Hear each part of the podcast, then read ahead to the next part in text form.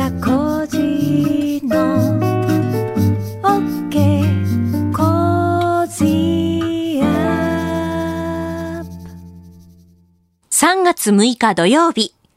日本放送飯田浩二の OK コージーアップ週末増刊号。ニッポン放送アナウンサーの新行市佳です。飯田浩司の OK Cozy up 週末増刊号。今週の放送でセレクトした聞きどころ、番組へ寄せられたメッセージ、今後のニュースの予定などを紹介していくプログラムです。毎週土曜日の午後に更新しています。今週は緊急事態宣言、首都圏を除く6府県で解除。アメリカ・シリア東部の民兵組織関連施設を空爆。韓国のムンジェイン大統領が日本政府との対話準備に言及。2021年度予算案が衆議院を通過。香港国家安全維持法の罪で民主派47人を起訴。東急東横線工事現場の足場が崩れる事故で14時間にわたり一部区間で運転を見合わせ。東京オリンピック・パラリンピック5者協議開催。海外からの観客受け入れ今月中に判断。みずほ銀行の ATM 障害。原因はデジタル口座へのデータ移行作業。首都圏1都3県の緊急事態宣言を延長。中国全人代が開幕などのニュースについて取り上げました。それでは各曜日で取り上げたニュースを振り返ります。3月1日月曜日、ジャーナリストの須田慎一郎さん。福島第一原発3号機使用済み核燃料搬出完了のニュースから原発の現状、さらに今後の日本のエネルギー問題について解説していただきました。2日火曜日、ジャーナリストの有本香里さん。韓国独立運動記念式典でのムンジェイン大統領の演説について、今後の日韓関係などにも言及しながら解説していただきました。3日水曜日、ジャーナリストの佐々木俊直さん。厚生労働省が考えている紹介不要の見直し案から見える生活保護のあり方、人間の尊厳の考え方、21世紀的な価値観について解説していただきました。4日木曜日、朝日新聞編集委員で元北京ワシントン特派員の峰村健二さん。アメリカのブリンケン国務長官が初の外交演説、中国に対抗姿勢、オバマ、トランプ、バイデン政権と続く解説をいただきました。5日金曜日、ソシエテジェネラル証券経済分析担当、相田拓司さん。ポストコロナの経済政策を考えるというテーマで、お金を使う力について詳しく解説していただきました。今週は3日水曜日、ジャーナリストの佐々木俊直さん。厚生労働省が考えている紹介不要の見直し案から見える生活保護のあり方、人間の尊厳の考え方、そこから見える地方自治体の財政難という現実、それを改善する国家財政の投入案や経済を回す21世紀的な価値観について解説していただきました。それでは、今週のプレイバック。生活保護の不要紹介生活保護を申請した人の親族に援助が可能かどうか確認する扶養照会について厚生労働省が10年程度親族と連絡を取っていない場合は扶養照会をしなくても良いとする運用の見直しを行いました。厚労省は今の時代や実態に沿った形で運用できるようにしたとしております。これ親族が、まあ、あのお金ね、え、持ってたりなんかする場合はその人に養ってもらってっていうようなね今までは20年連絡取ってなかったらっていう運用だったんだけどそれを10年にしましょうと。これね、はい。ずっと問題になってるんですよね。結局えなんだろうなこういうので当然だろうっていう人もいるんだけど、はい。あの親族に連絡取るのはね、ただやっぱり生活保護を受けてる人にもなんだろう人間の尊厳っていうのはい。がきちんとあるわけですよ、ええ。だからやっぱりそこでねなんかやっぱ親とすごいこう問題起こしていて、それで貧困に陥ってる人にとってやっぱ親に連絡取ってほしくないっていうのはええすごくあるわけですよね。ねえ、うん、で、まあそこをちゃんと考慮してあげなきゃっていう話なわけです。うん、DV だとかそういうのがあった場合には、所在が分かってしまうこと自体がリスクになそうる。なんですよね。だからよくね、ほら、生活保護に関しても現金給付やめて、例えば食料のね、はい。クーポンにしろとかってあるからあれもやっぱりね、尊厳の問題ってのがあって、やっぱり自分でコントロールできるお金を持ってるかどうかっていうのは、やっぱりすごい人として大事だよねっていう話でえ。なんかやっぱ生活を受けてる人にもね、そはいのなんか人間の尊厳とかね、一人も個人であるってことをちゃんと考えてあげなきゃいけないってことだと思うんですよね。うんただ一方でね、これ、昔ははい。20世紀の頃は生活保護ってここまで厳しくなかったって言われてるんですよ。ほら、ちょっと前で水際作戦とか言って、はい。生活保護を受けさせないために福祉のね、部署の人ええがえ、えー申請に来た人をなんかこう無理やり追い返すみたいなね。んで、しょうがないんで NPO の人が付き合っていって、ものすごいこうやり、やり合って何とかして受けさせたみたいな話がよく出てたりとかね。はい。するわけじゃないですか。で、これ何が背景になるかというと、地方の財政難なんですよね。これちょっと古いデータなんだけど、神奈川新聞読んでたら、はい。2010年にですね、まあ10年前のデータなんだけど、ん。えーっと、個人の市民税、はい。住民税の税収の川崎なんかの場合だと、ええ。49%を生活保護費金額になっちゃってると。だから。税し個人税収の半分の金額が生活保護に流れていってしまってるんで、もう全然ね、えー財政が予算が足りないっていう、なるほど。そういう話が書かれていて、まあね、ずーっとこれ言われてるわけですよ、まあね、ずっと長い不況で税収が低迷し、一方で社会保障費がどんどんどんどん、ね、高齢者が増えて拡大し、えー税収が足りなくなってきてると、財政なんだっていうね、ただね、ここでもう一個考えなきゃいけないのは、そこまで税収に合わせなきゃいけないのかっていうね、これはだから地方財政の話だけじゃなくて、はい。もう国家財政も含めて考えるべきなんだけど、ん。それこそ、もっと僕はね、給付してもいいんじゃないかなと思ってるんですよ。うん。ね、なぜかっていうとね、ほら、去年、あのー個人給付、はいコロナでやったじゃないですか、10万円。ええええで、あれは結構良かったって話なんだけど、うん。麻生さん、財務大臣の麻生さんがね、はい。や、大半が貯蓄に回ったとかって、んうん。文句言ってたでしょ。そうですね。で貯蓄に回っても、いどっかで使うわけです。ええええ例えば今、アメリカやヨーロッパなんかで言われてるのは、結構中間層あたりがね、金貯め込んでると、うん。みんな使うところがないから、なのでコロナが一旦ワクチンとかで収束したら、はい。ドカンとみんな金使うようになるんで、そこで一気に経済成長するだろうっていう見通しを語ってる人も結構多いんですよね。ね。でさらにとその生活保護に話を戻すと、はい。生活保護に対して給付金をね増やすってことをやってそれは貯蓄に回るかっていうと回らないうんうん。当たり前だよ金ないんだからね、はいでみんな使うわけですよ食費には食費とかねいろんなものに消費成功高いです、非常に、うん。でこれはねだから単に生活保護の人を助けるっていうただそれだけではないはい。社会福祉の観点からだけじゃなくて経済を回す一助になる。っていうね発想を僕は持ってもいいんじゃないのかなねマクロ経済の。そうなんです。うん。だから結局なんかね、こう、例えば、えー財政出動を増やすと、なんか無駄を減らせとかなんかすぐみんな言うじゃないですか。はいでも無駄を減らすって言うんだけど、無駄じゃないと思うんですよね。うんうんうん。余計に、ままく金を配ってしまいました。その配った金はどっかで消費されて、えね、事業投下されて、その金がだ誰かの懐にあり、その懐に入った金が食費に回ったりとか、何か贅沢品買ったりとか、どんどん経済を回すってことになるわけだから、マクロ的な観点で言うと、無駄なんてどこにもない。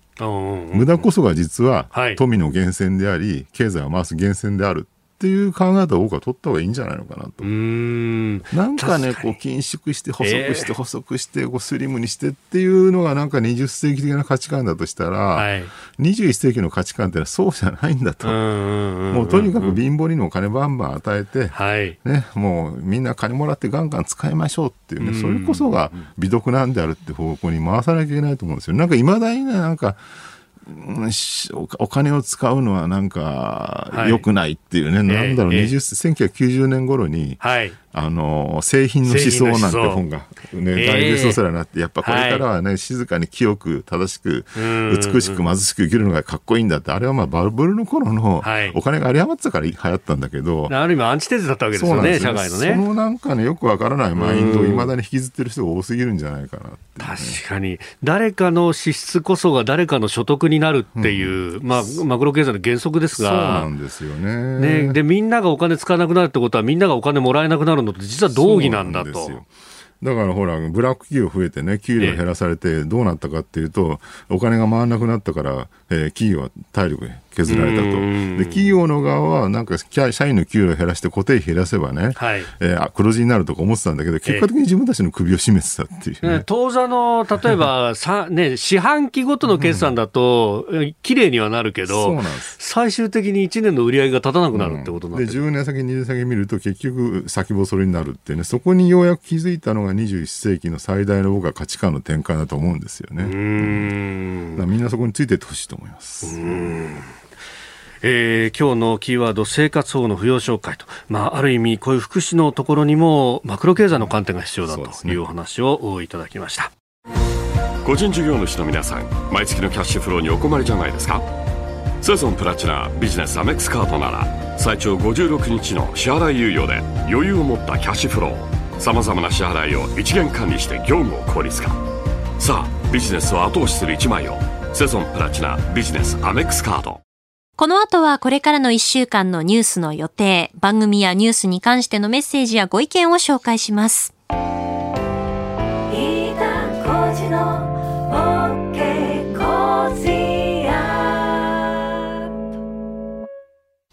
日本放送アナウンサーの新業一華がお送りしている飯田浩二の OK 工事アップ週末増刊号。今週は生活に影響を及ぼす大きなニュースがあって番組に多くの意見やメッセージが寄せられました。えー、まず東京では東急東横線の停電が発生した事故についてですね、えー、3月2日夜に東急東横線の線路脇のビルの建設現場の足場が崩れて電線に倒れかかり停電が発生しました。復旧作業は翌日の3日にも続きまして、通勤、通学客に大きく影響が及びました。東急電鉄によりますと、復旧までに14時間を要しまして、2日間で合わせて324本が運休。えー、そして合わせておよそ17万3800人に影響したと発表しています。事故は強風が原因とみられています。えー、このニュース、ちょうどあの番組放送中ということもありまして、通勤通学中で移動中のリスナーの方からリアルタイムで情報もいただきました。本当にありがとうございます。えー、そして番組内では日本放送の報道の記者が現場に向かいまして、生で、え、レポートでお伝えしました。えそしてもう一つ生活に関するニュースですね。2月28日、みずほ銀行のシステム障害によって全国80%に上る4300台以上の ATM が停止するトラブルで ATM が一時利用できなくなりました。このシステム障害は紙の通帳からスマートフォンなどで取引履歴を確認できるデジタル通帳に切り替える作業が起因したと発表されています。さらに、みずほ銀行で3日の夜、再び ATM のトラブルが起きました。東京や大阪など28カ所29台の ATM で最大で3時間以上使えなくなる障害が起きました。キャッシュカードや通帳が取り込まれて出てこなくなった人もいたということです。ね、キャッシュカード、そして通帳を飲み込まれた方、本当びっくりしましたよね、えー、デジタル化でコスト削減につなげるため、預金者に切り替えを呼びかけていたんですが、利用者に影響を及ぼすトラブルが発生してしまいました。えー、今回は銀行のサービスについてのメッセージ紹介します。神奈川県横浜市にお住まいの60代の男性の方からです。新規開設口座の紙の通帳を有料化すると最初に発表したの、みずほ銀行でしたよね。振込の手数料優遇処置もありません。一方、某ネット銀行は回数限度はありますが、他行の振込も手数料無料です。コンビニ ATM も普及しているので、これからどうなるんでしょうかといただきました。そして、神奈川県横浜市にお住まいの50代の歯科技講師の方からですね、みずほ銀行を利用していますが、3月10日で鴨居駅前店がなくなります。ATM は残りますが、今回のようなことがあると、時間に追われて動いている私は不安です。コロナ禍、無金利、融資相談をしに行った時も店長さんが、うちはマンパワーがないので横浜駅店に行ってくださいと言われました。えー、これから銀行サービスはネットが中心になっていく流れだと思うんですけれども、みずほ銀行は1月18日、新規申し込み口座について、紙の通帳の有料化を開始しました。70歳未満の個人、企業や団体が開く口座が対象になっていまして、1冊あたり1100円。大手銀行としては初めての試みです。三井住友銀行や横浜銀行も通帳有料化を発表しています。これに合わせまして通帳を発行しないみずほ e 口座の提供が始まりました。合わせてみずほダイレクト通帳に申し込むことで、スマホやパソコンから過去10年分の取引明細を確認することが可能になっています。また、毎年1月時点で過去1年間通帳記帳をしていない場合、自動的に e 口座に切り替わるとのことです。みずほ銀行に限らずデジタル化は各校で進んでいるんですね。番組では生活に密着したニュースへのご意見、そしてメッセージもお待ちしています。続いてのメッセージです。神奈川県横浜市の40代の子育て中の女性の方からお母さんからいただきました。え私はシングルマザーとして子育て中ですが、新型コロナウイルスの影響でパートを解雇された上、なかなか新しい仕事が見つからず、誰かに頼ることもできず、一時期塞ぎ込んでいました。そんな中、新業さんの明るい声、内田さんの落ち着いた声に癒されて元気が出ました。ありがとうございます。子供にとっては母である私が唯一守ってあげられる存在。4月に向けてまた仕事探しを頑張っていきたいと思いますといただきました。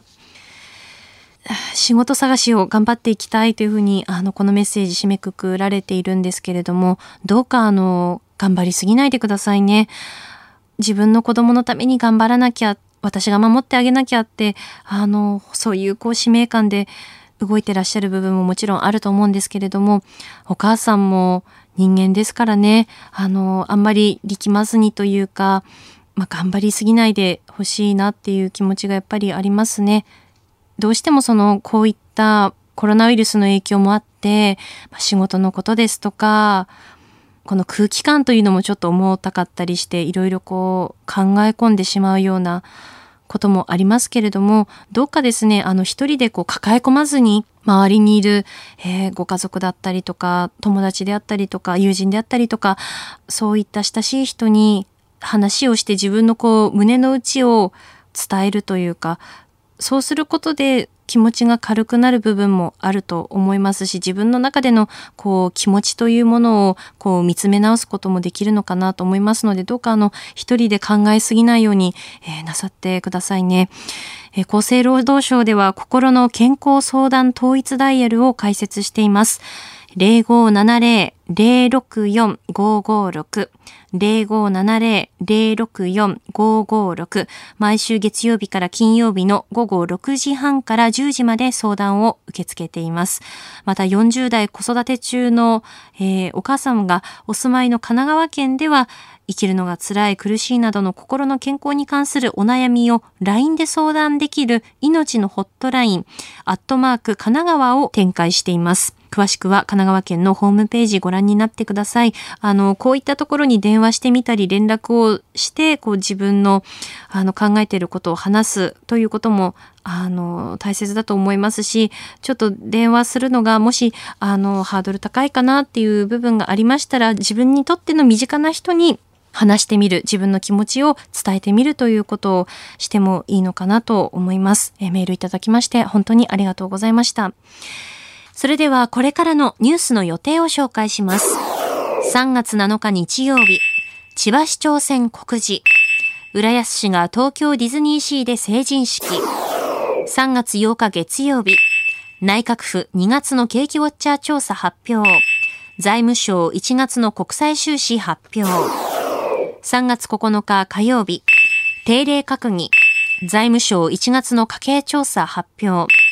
理化学研究所がスーパーコンピューター富岳を本格稼働、3月10日水曜日、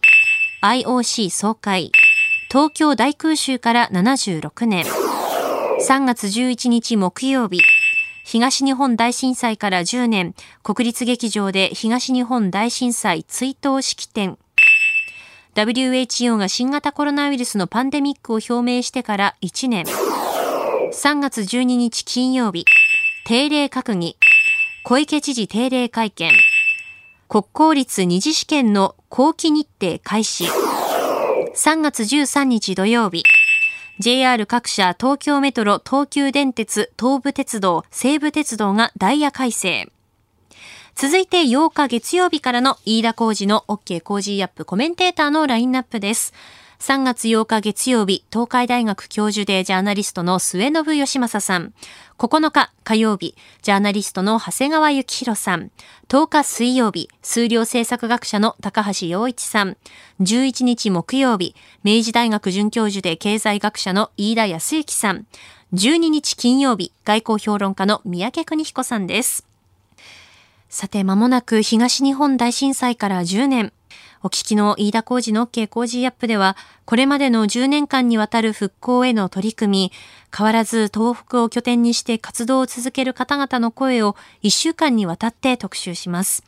8日月曜日から飯田工事アナウンサーが東北各地を取材しながら5日間にわたって今の被災地の現状やそこで生活する方々の声を紹介していきます。どうぞお聞きください。あなたと一緒に作るニュース番組、ニッポン放送、飯田浩司の OK Cozy up。平日月曜日から金曜日まで朝6時から8時までの生放送でお届けしています。FM 放送、AM 放送はもちろんですが、ラジコやラジコのタイムフリーでもお楽しみください。